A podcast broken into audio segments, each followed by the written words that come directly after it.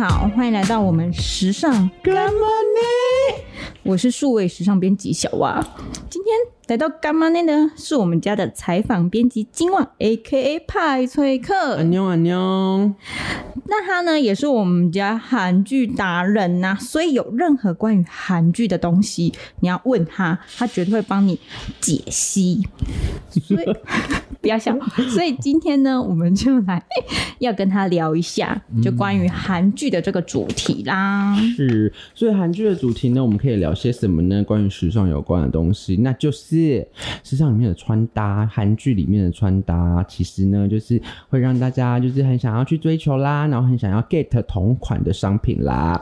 对，因为像近几年的韩剧，是不是？我记得好像是从《来自星星的你》千颂伊开始，嗯，千松一吸。那那个时候真的好可怕，大家就是一窝蜂的，只要千松一拿了什么，用了什么，就是要买跟他一样的。嗯。那通常其实呢，这跟这个角色魅力很有关系啦。就是呢，这个全智贤呢，在本身在韩国呢，也是享有知名度的这个人气女王啊。不管她做什么事情，她代言的保养品啊，或者她代言的包包啦，或者饰品配件，其实都是可以造成大卖热潮。然而呢，在来自星星的你呢，当然就是因为剧情的加成啊，角色的加成啦，人物的设定等等呢，让她的这一个带货的功力哦。更上一层楼。那他在之后的跟李敏镐合演的那个《蓝色海洋的传说》，也是成为一个趋势，就是带货的那个时追求带货时尚的这个风潮。对啊，那其实呢，因为那都是比较之前的作品，那我们这可能要讲来来来跟大家分享呢，其实是就是二零二零年上半年的一些必看的韩剧。二零二零年上半年必看的韩剧其实蛮多的，其实蛮多的，Lily Coco 加起来其实蛮多的。但是如果要讲到真的有印象，说大家都在追的话，哦，其实呢，我、就是、可以数出来。对，其实呢，我这边呢就来跟大家就是分享跟报告一下就是收视率啦。不管是从收视率来看，还是说网络讨论网络的讨论度来看呢、啊，其实有三部绝对是大家印象最深刻的。那第一部呢，就是去年初到今年呃去年底，对不起，去年底到今年初的玄彬孙艺珍《爱的迫降》哒啦啦，哎、欸，这部真的是我自己那时候也疯到一定要。最最最最及时看到、欸，最及时。你说就是哦，因为现在有那个 Netflix 嘛，就是 OTT 平台，对，它其实就是会跟韩国那时候好像还有差不多一个小时，差不多半个小时的时差，嗯、但现在他们已经越来越缩短那个时差，没错、嗯。那其实那时候也是因为可能是这上半年都还在疫情的期间，所以呢，大家不能出去，只好在家里追剧啦，没错。那其实呢，在《爱的迫降》里面，玄彬的帅气当然是众所皆知的啦。嗯、那还有孙艺珍啊，孙艺珍的不论从头到脚都是大家想要追求的对象。没有错，就是他用了什么包包啊，然后穿的哪款衣服啊，嗯、隔天播出的隔天立马就登上那个热搜排行榜。嗯，然后大家就开始问说：“哎、欸，那是什么品牌呀、啊？”嗯、这样，那这里面当然很多啦，就是林林总总加起来。没有三十个，也有二十个，超。你说从头到脚，对，就是从，例如说，他有在法式吗？我记得没有太清，但耳哦，耳环、耳环、耳环、项链，然后、嗯，例如说戒指，然后一直到鞋款、鞋款，然后、嗯、以及大家最喜欢看的包包。哦，对，包包，其实包包就是大家都是日常、嗯、日常生活可以。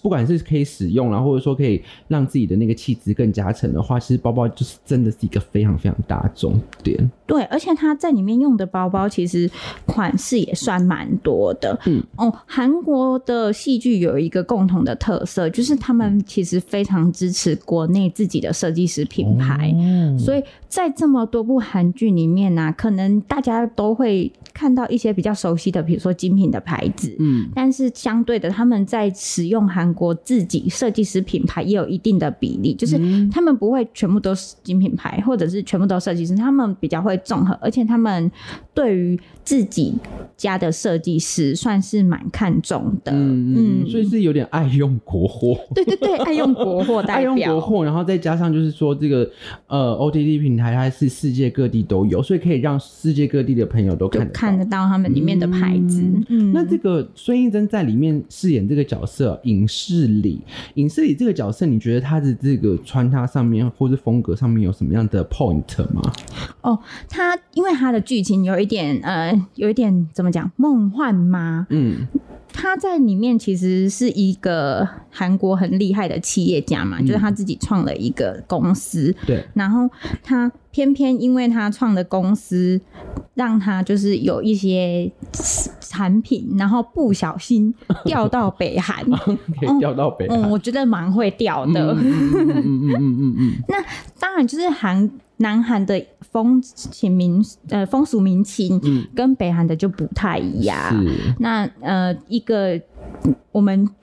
传统印象里面会觉得哦，一个非常的发达什么的，嗯嗯嗯，那另外一个可能就是会比较偏向军事的国家，嗯所以他在造型上面也有很大的不同啊。对，就像是他在南韩的时候，很多都是一些套装啊，嗯嗯嗯，一些就是比较干练的穿搭。嗯，可是他调到北韩之后没办法，他融入了当地，就开始走了一些比较大家说的比较村姑一点的装那其实孙艺珍她也蛮厉害，她就是很多造型她都可以胜任呢。就是不管她是干练精明的，就是呃女强人的 style，或者是说你刚刚说就是比较村姑类型的 style，她好像都可以表现的，就是演绎的淋漓尽致这样子。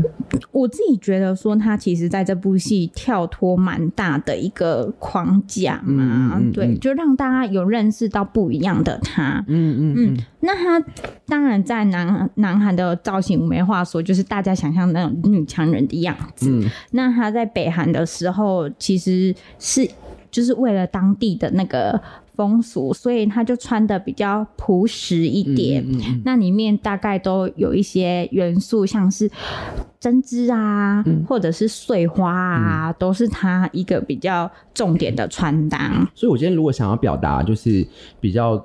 说我个性比较淳朴，所以我就要穿一些碎花吗？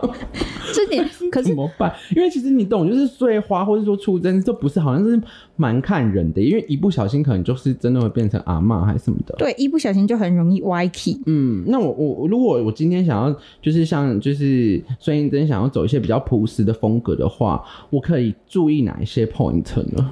我其实我觉得。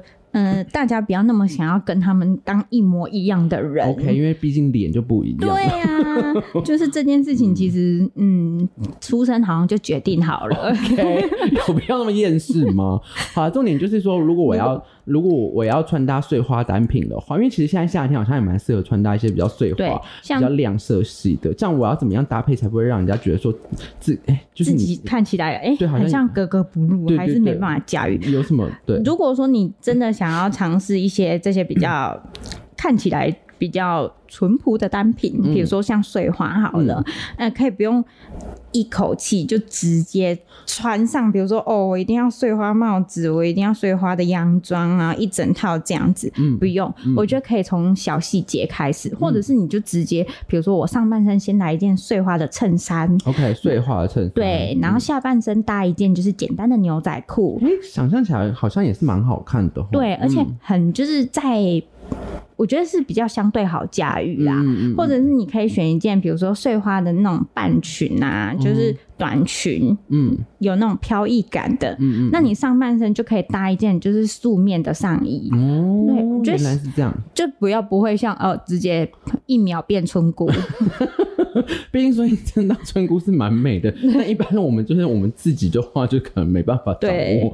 OK，所以、嗯、所以你刚刚说就是，例如说，呃，夏天也很适合这个碎花穿搭风。啊、那利落风呢？因为他你说他刚在那个南韩的时候是就是走比较利落干练的服装。对，就是那利落干练的服装，我们通常。用什么样来搭配？因为我看她好像就是蛮多裙装的，就是不是裤装或是什么，但就是裙裙装，可是看起来也是可以蛮，也是可以蛮干干练。对，他的剧里面其实穿了蛮多，我觉得他因为她的形象嘛，她是一个富家女，嗯、然后又是一个公司的代表，对，那她都穿了很多，其实里面穿的非常多香奈儿的套装，嗯嗯嗯、然后也有一些就是精品牌的一些衣服，嗯，那。当然会是，我觉得比较好，容易下手。我们自己的话，嗯、说我们这些小子女，月入可能三四万左右。嗯，但我也想穿的跟孙艺珍一样的话呢，我的 point 在哪里？我觉得衬衫是一个很好的选择。衬衫是很好的选择，衬衫，但是不是那种哦、你想象中那种很。没有设计感的衬衫，嗯嗯、你可以在比如说领子啊，或者是它的袖口，嗯、或者是像今年很流行一些蓬袖，嗯、就是你可以从这些细节下手，嗯、一些比较有造型感的衬衫。那这种如果你下半身搭一个呃素面的西装裤啊，单色的，或者是。牛仔裤，嗯，我觉得就可以有一点那种干练的感觉。嗯，所以意思就是说，其实像刚刚我们这样听下来，就是我们先不要从就是太就是直接入直接变成那个样子，我们可以从一些比较基本的单品，然后再穿搭出就是呃穿搭出自己的风格就对了。没错，嗯，这样是嗯比较好下手，就是比较不会一秒歪 key。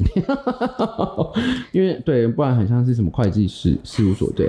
那那其实还有一些。小的东西也可以达成这些效果，例如说像耳环。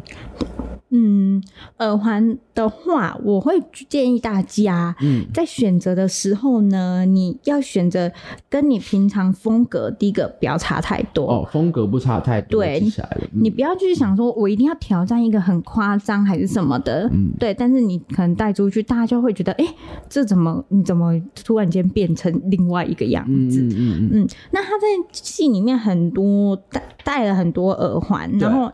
我跟你说，因为他在戏里面的耳环实在太、嗯、就是怎么，以他的行头来说，算是一个很很容易入手的价格哦。怎么怎么说呢？这个好容易入手的价格是一两万还是一两有，不是，它在里面选的牌子是施华洛世奇。OK，是施华洛世奇。对，然后施华洛世奇好像有一些是比较不会太刁难人，可能大概是三四千左右。左右没错.就是大概在三千多到六千左右。那还可以，那还可以。对啊，就是你平常想犒赏一下自己，就充个小钱。嗯嗯嗯。然后他就是。带了很多一些比较有特殊造型的，比如说像是羽毛形状啊，羽毛形状，嗯，或者是一些船帽搭上最红玫瑰金的颜色，船帽然后搭玫瑰金，对，对，然后那时候他一戴啊，在剧中亮相，天哪不得了，立马卖光，爆真的。就是报复性买掉这样子，就消费者会报复性买，报复性购买，对。对，就是通常这种。你在穿搭的时候，如果加上一些小小的项链、耳环啊，或者是一些戒指点缀，当然就会让你整个造型有不一样的感觉。嗯、了解，嗯、所以就是说，穿得像孙艺珍的话呢，呃，就算不是长得像孙艺珍的话，还是可以搭出孙艺珍的感觉哦。对，有办法遇到雪冰上。这种男人吗？我觉得难呐。我也想在梦里哦，在梦里，在梦里。OK，或者下辈子再投胎也可以这样子。OK，好，那我们聊完那个《爱的迫降》之后呢，当然还有第二部。我觉得这个要音效哎，你知道这一部应该要有这种音效的呢？干嘛呢？是不是《夫妇的世界》第二部？我觉得这部也超级厉害，真的超级厉害的。可是这部你自己看完，你的心得是什么？我心得就是。说嗯，脚踏多条船，小心就会翻船。很中肯，对，很中肯呢。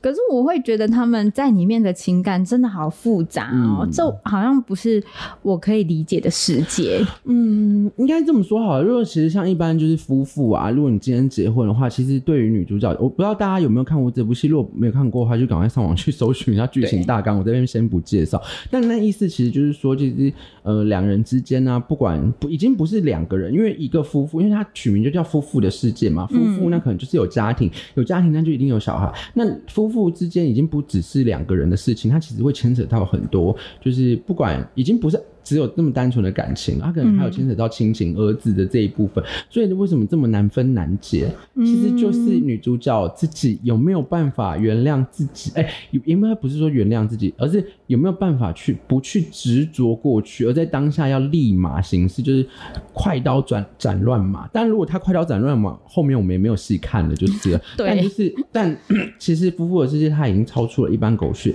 狗血，我们所谓的狗血剧的范畴了。它有更深一层的，就是人和人之间跟精神层面、感情方面的情感、人类情感方面的探讨。我觉得这是非常不容易。当然呢，嗯、这部戏呢也是改编自英国的那个那个 Doctor Doctor 这样英文念不太好。Doctor Forster 的这个英国 B B B C 的这部剧剧，但它剧其实老实说，它改编到韩国，它还还是加入了很多东方人的情感，所以其实它就没那么欧美。嗯，它而且它融入了很多韩国会发生的事情，嗯、只有韩国人才就是比较可能会碰到的事。嗯，对。那我会觉得，当在这部戏里面，其实真的像是女主角的心境，就是人真的没有办法那么简单的现在说放下，或者是现在说不要就不要。嗯，对，就是可能那个一个念头或者是一个回忆回来了，嗯，就会让你就是陷入那个。状态没错，因为其实里面有一句台词也讲得很好，就是那个有某一个老医生他说，就是执着是毒药，就是执着这件事情，它可以，例如说你可能想很执着一件事情，你就会成功，但是如果你很执着不放下一些事情，它可能就会变成毒药了。我会觉得，就是真的，这些这句话真的蛮有感触的。他写的就是真的蛮好的，就是了。嗯、那当然，我们还是要更进一步讨论里面的造型穿搭。对，我们不要那么沉重。来，我们回来。我又回到那个老派，老派不是老派，就是就是演技派那个呃资深演员金喜爱，喜爱 VS VS 新生代演员韩素希的造型。嗯，那我自己对于金喜爱，其实是在这一部戏才有一个认。认识他是不是在这个之前，其实很久没有有一个代表作，哦、有一段时间了。那他上一部其实也是出轨的戏，上一部电视剧也是出轨，上一部就是跟刘亚仁呢，然后是他自己偷吃了。可是他现实生活中很幸福哎、欸，对他现啊，好像好像应该有一些就是男老公好像有一些问题，在在此我们也就。不多做评论，但是其实他就是很容很会演这种，你知道就是嗯，就是你知道在婚姻里 不受伤的女人，对，受伤的女子，对对对对对，嗯。好，那我们来谈一下金喜爱跟韩素汐在这一部戏里面的一个造型，他们其实也是嗯。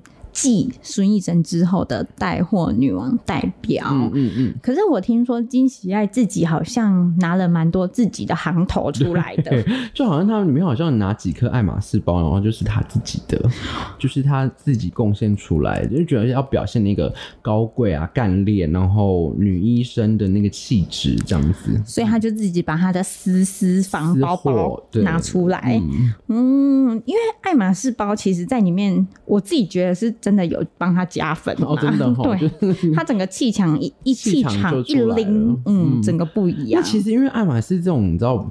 比较像这种高单价的东西的话，小资女她有办法入手吗？虽然说我们就很想要一颗爱马仕。对，我也我的人生清单中也是有一颗爱马仕、啊，大概三十年后吗？不然就是先中威力财，哦，先中威力彩是是，对，还好像还有机会。那其实爱，嗯，你觉得爱马仕，就是说他在里面的 Birkin，他里面就拿了两个，嗯，铂金包，他一拎，老实说，就让他整个就是医生的气场整个不一样。嗯、就是整个干练跟贵妇的气息就出来，而且完全凸显，就是把小三整个这样丢在后面，你就拿那个包就揍他的。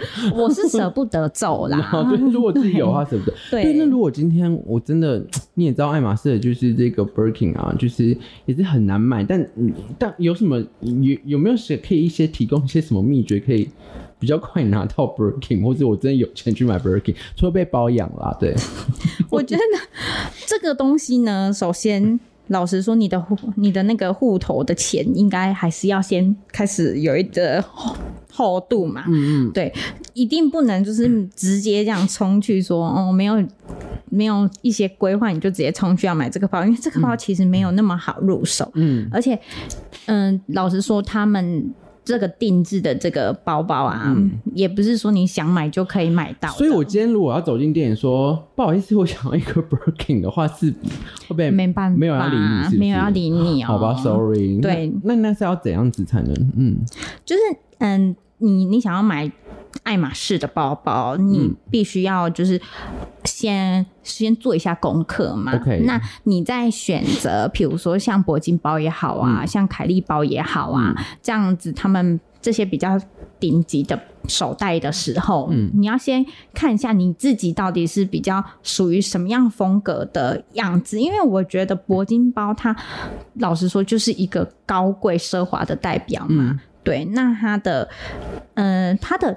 价差其实也有蛮也蛮大的，嗯、因为它有不同的材质，嗯嗯、它有什么皮革款啊，嗯、有珍稀皮革啊，嗯、然后还有每个每个每。年度会推出一些限定色，嗯嗯，对。那你如果想要的话，你真的要手脚要很快，手脚要很快，跟钱包要很满，对。然后要跟里面的 sales 打好关系。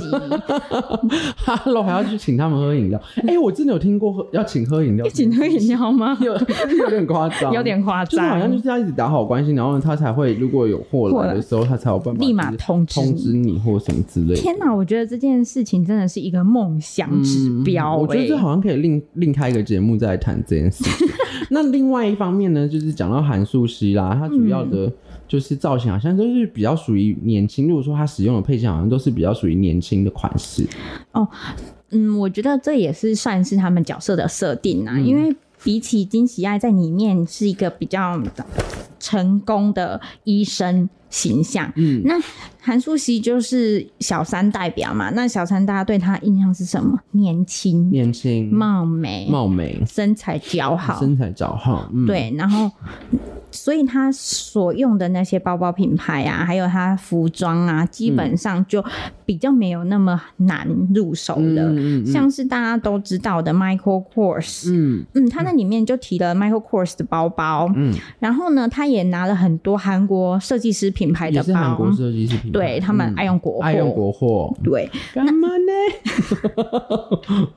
嗯，那也淘啦，就是安内啦，OK. 所以他们就在你。里面就是用了很多，呃，比如说韩国设计师品牌啊，嗯、然后在价格上当当然就是大概万元台币左右就有了。嗯嗯对，那这就是两个女主角不一样的地方，嗯、一个就是比较高贵，嗯、那一个就是比较年轻。嗯，对，那在品牌上面哦，就有他们的选择。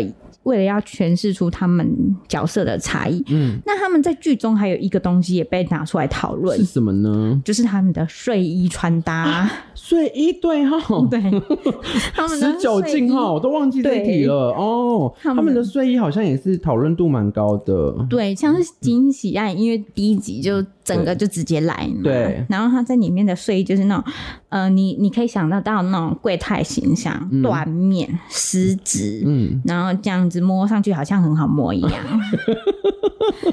有一件就是 Tory Burch 的一个呃缎面的睡衣，嗯、但其实它好像是一个小洋装。嗯嗯，对。可是，一样同样的，就是很很很薄，很好摸。对。然后一样在剧播出的隔天，立马对又断货，又断货，又 out of stock。对对，没错。可是那一件的大概那个就是那个。金定价是怎样？哦，也也要万元哦，也要万元，对，也要万元。对，嗯嗯嗯嗯。但是呃，像是韩素汐，她就是穿了一个比较。同样是睡衣，可是它就是没有那种很奢华那种感觉，嗯、它大概就是比较那种清新感的，嗯、比较清新感。对，然后里面还有就是衬衫的睡衣，你知道衬衫的睡衣，偷穿男生的衬衫遗留下来当睡衣。哦，那那也是一个 style，就是对。那 Okay 这个是不是很多男生都没办法招架？你说。女装穿，哎、欸，女生穿男生衬衫，这点我就问我就不太准了。嗯，好，那对，在这个睡衣上面也掀起了一个话题啦。嗯、睡衣也可以掀起话题，哎、欸，真的是从里卖到外，从头卖到脚，没错。嗯，那还有一个是不是他们的发型有关？发型对，好像韩素汐这个发色当时也是造成一个很大的讨论，因为她皮肤就是很白，嗯，然后所以呢，她染了一个。小三橘嘛，现在有被定义是不是？现在有被定义，好像就叫小三橘，就是好像就是很多就是你那一阵子就是很多女生，因为就是刚夏天那时候，就是很多女生就是就是走进发廊就说我要那个韩素汐的小三色，你知道这小三色啦，小三色啦。哦、嗯，那这样子的话，就是整个大家就是会不会全部都韩素汐小三色，很可怕哎、欸。也其实如果不是小三的话，好像也是可以染啦。因为它就是比较可以让皮肤显白，嗯，对，它就是皮肤可以让它就是，因为它好像本身皮肤就蛮白了，所以它在染那个发色的时候就是白上加白。你也知道，就是就是东方人就是很爱就是美白，对，看起来白白的。没错，你知道我上次就看到一个新闻，就是说就是台呃像台湾人的话，一一年花在那个呃应该说台湾人的美白的商机一年是三百亿，三百亿，干嘛呢？对，三百亿很夸张，对不对？超夸张。就你从不管是吃的啦，或者是说擦的，或者什么的，它居然就是有到这个三百亿的商机。我真的就是觉得说，嗯，对啦，就是女生就是爱美白嘛，对，好像一一白富美，好像就是一个象征，或者是一白遮三丑这样子。可是现在不是应该就是大家对于白的，嗯、就是对于美的定义不一定要白了吗？嗯、应该是说健康的肤色就最好。哦、有谁是健康的肤色吗？你有想变健康的肤色吗？还是你也在美白？我我自己就是随遇而安啦，随遇而安。对，但是该做的防晒还是会做，该做的防晒还是会做。对啊，因为怕就是脱皮，怎么这个很可怕。应该讲到其实就是防晒啊，就是太阳嘛，因为就是冬天呃，现在还是在九月份，还是在夏天，这个就是有点。它反正现在没有什么四季之分，很多都很热就对了啦。防晒，你刚刚说除了防晒美白，其实眼镜也很重要，对不对？眼镜也很重要，太阳眼镜也很重要。对，而且夏天是不是每年夏天不知道为什么就想买一支新的太阳镜？对，就是想要入手一个太阳新的太阳眼镜，就跟我们接下来要讲的这部戏就是很有关系了。对，他当初就是播出的时候，嗯，徐睿之墨镜，徐睿之关键字，对，墨镜，对，也登上了排行榜，也登上了热搜。就是这一部，就是金秀贤退伍之后呢，呃，所主演的这部电视剧叫做《虽然是精神病，但没关系》呀呀呀！我自己对于这一部的，嗯、呃，感想蛮多的、欸，哎，有什么样很深的感想？干嘛呢？超多，嗯，就是，嗯、呃，对，因为徐睿知的前一部戏是跟李准基合作的那个《无法律师》，嗯，那他特殊的烟酒嗓对很多，对，而且他在戏里面完全没有在在乎他的形象，嗯，他就是直接发出各种音效，嗯嗯嗯，那他自己他这样比较鲜明的人格的一个特质啊，嗯、那还有演出这种。比较有内心戏的片，会觉得对我来说蛮冲击的。嗯嗯、其实老实说，徐瑞芝其实在之前呢、啊，他已经出道有一有一段时间了啦。嗯、那其实回去看他以前的作品，其实他都没有什么变。重点呢是为什么这次他会打比较成功呢？其实跟他的服装造型有很大的关系了。因为之前呢、啊，像他比较一些知名的台湾可以看到，像《救救我》这部邪教片，嗯、邪教对，对反正他就是演一个在邪困在邪教里面的少女就对了。嗯，然后。无法律师，呃，造型上也没有特别亮眼，没有特别亮眼，都是律师的装扮，对，律师然后裤装这样子，然后虽然是套装，但也不利落，不是看起来很利落很厉害的，没有时髦感，没有的。对，但这一次他的虽然是精神病没关系，就是让他的时髦感就是大发了，可以说他。不仅是在韩国，就连是台湾啊、亚洲地区，大家对于徐睿知有更多认识。嗯、那他在造型里面，我自己发现是说，他一开始出来的一些穿搭会比较深，颜色上，嗯，然后他的一些嗯，比如说造型风格啊，会比较高冷，嗯，然后近期好像渐渐的，是不是有带入一点色彩？嗯，在播出后段之后，嗯，应该说在十集之后，他开始慢慢跟金秀贤的互动，所以他有一些比较轻薄的质质料，以及就是比较呃亮呃暖色系的亮色，就是成为它的一个风格了。这其实，在那个虽然是今天没没关系的那个呃服装总监，他其实自己也有提到这样的一个设计理念，因为从一开始他就是高冷魔女的形象，所以他让他穿的比较紧哦，就是比较紧身哦，比较那种色彩比较浓郁的东西，不管是黑色或是什么，都色彩都非常的浓郁跟跳跃。那其实对他来说呢，对徐睿智这个高文英这个角色，其实他认为这个造型是他的武装，是他的武器，他不想要跟外不想要跟外面，而不想要跟自己的其他人或他不想分享的人去去形成一个一道围墙这样子。所以说还有这个含义。对，就是他每一个细节都是做的蛮蛮蛮令人惊讶。就是你是去深深探或者是去深深深研究的话呢，其实他都每一个细节，他们这部戏其实都没有没没有随随便便在处理就对了。哎，对，我们刚刚讲太远，我们要讲到墨镜这件事情。没有，因为我就想说他。的衣服最近有开始比较多色彩，原来还有这个含义，是我没有想到的。嗯嗯，但他的衣服其实蛮多东西，就是蛮多我觉得很特别的设计啦，是现在比较少看到的。那你刚刚说到墨镜，对对，嗯。跟那个就是他那时候登上那个排行榜，嗯、对他的墨镜真的是在台湾也是大超多人收，然后很多人好奇说到底是什么牌子？对啊，到底是什么牌子？戴起来我知道他原本脸就小了，但是你知道我们在挑墨镜的时候，有时候我们就是要想要看起来比较巨星感，或是就是脸比较小的感觉吗？要有那个气场。对，那有什么样就是在挑选上的使用上或挑选上的一些就是美感这样子，嗯、因为他。它嗯、呃，里面有一个很常用的牌子，是在韩国有一位验光师叫做李贤浩所创立的牌。李贤浩，对，他是男生，是嗯，好像是男生哦。然后他就是他做的这个牌子叫做 Project Prada，嗯，嗯嗯，然后他。它很特别，是它的那个 project，就是那个我们知道的那个，只是它把 C 全部都变成 K。OK，C 都变成 K。对，然后 Prada 的 C 也拿变成 K。嗯，为什么呢？是因为 Korea 吗？嗯，这个他就是没有特别说，但我就是可能大家比较好记。他姓李嘛，那那也不可能就是。对啊，嗯，应该是 L，可是他把 C 都变成 K，是不是因为是 Made in Korea 的？对，意思。我觉得说不定有这个关系哦。但是他这个眼镜就是大家比较可能你会觉得哎、欸、没听过，其实没有，其实没有在台湾，嗯。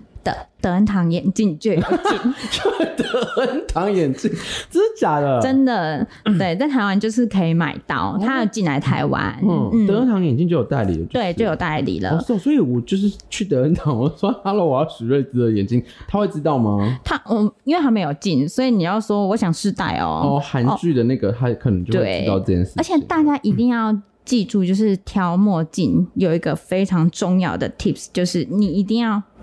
自己去试戴看看，嗯，试戴真的很很重要，因为与其说哦，你网络上看再多，就是什么脸型适合怎么样的人，嗯、其实我会觉得试戴是最直接也是最了当的方式。嗯嗯、那很多人在选择墨镜上面呢、啊，会。要求一个重点叫做小脸，因为我就想要看起来脸小小的。对，那徐睿知本身因为脸够小，所以他戴什么墨镜其实看起来都好像很合理。嗯嗯嗯嗯。可是你如果对于你的脸型啊上面比较不是那么的确定的话，嗯，那第一个还是进店去试戴。嗯、那第二个重点就是你要。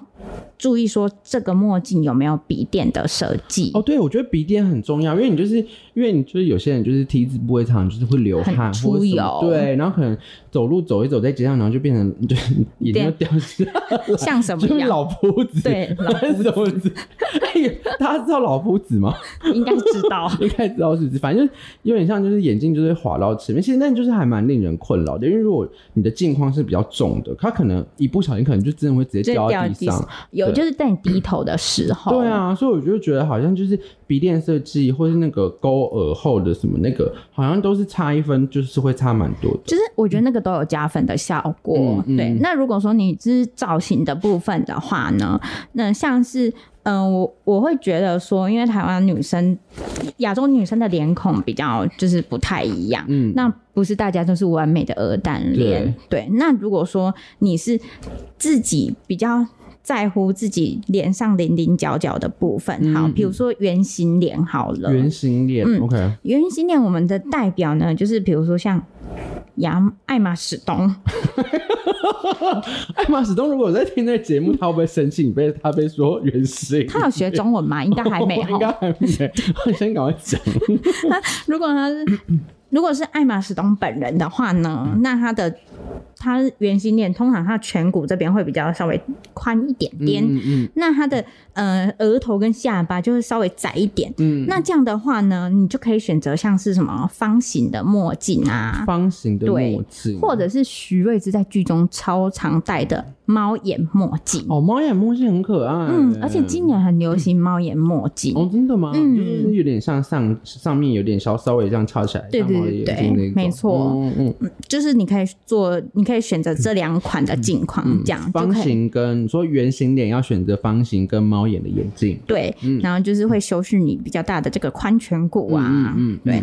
那如果说呃你是鹅蛋脸就没什么障碍嘛，嗯、但是试戴基本上不太会有你不能的墨镜，嗯嗯嗯，对，那。哦，今年选墨镜还有一个技巧，就是你可以选比较浅色镜片的。浅色，可是浅色镜片会不会阳光就是照进来就眼睛就瞎掉了？没有啦，人家镜片还是做的很好，哦、还是有好镜片那个。对，OK，好，做工啦，做工比较不一样，但是镜片可以选浅色的。对，可以选浅色，因为今年比较流行一些浅色镜片的墨镜。嗯嗯嗯嗯嗯嗯。嗯，那如果说你是一个比较方形脸的，方形。会不会如果真的说有人在听这节目，然后是被讲到我方形脸，会不会在家先哭一场？我觉得他应该会自己知道啦，我们就不说。但方形脸的代表，讲出代表，还可以讲出代表，没关系，我讲的代表他们都。听不懂中文是不是？应该都还没学中文，哦，还没学中文。对，另外另外方形脸代表就是我们的裘丽姐。你说安洁莉娜裘丽？我不好意思。方形脸，就是他的那个很很菱角，很就像黑魔女那那那个棱棱角角的东西比较多就对了。嗯，那你在如果是刚好你的脸型好像有一点跟他类似的人，嗯。可能在选墨镜上面呢，就可以选一些不要有那么多角角的一些墨镜。哦，你说圆形吗？对，圆框之类的。嗯嗯嗯嗯、对，那镜片的话，就是可以选稍微大一些，大一点。对，就会把你的那个骨头的地方稍微修饰一下。嗯嗯嗯嗯嗯嗯。好啦，那今天我们就是差不多跟大家聊到这边啦。这么快就要结束了吗？对啊，今天好啊。干嘛呢？干嘛呢？就到这里喽。就是。就是这么这么潦草就要结束了吗？嗯，那不然你还想跟大家分享什么？你说说。好了，没有了。如果大家喜欢我们节目的话，请按赞、分享、加小铃，开启小铃铛。哎、欸，我们有小铃铛这件事情吗？好像没有，没有小铃铛。好了，就是要评论啦，对，评论一下啦，对啦，不然我就会被扣薪水呢。那关于今天的内容，如果有什么想要建议我们，或者是你们想要听到更多的东西，都欢迎留言给我们哦。没错，嗯、谢谢大家，今天干嘛呢？就到这边，拜拜，拜拜。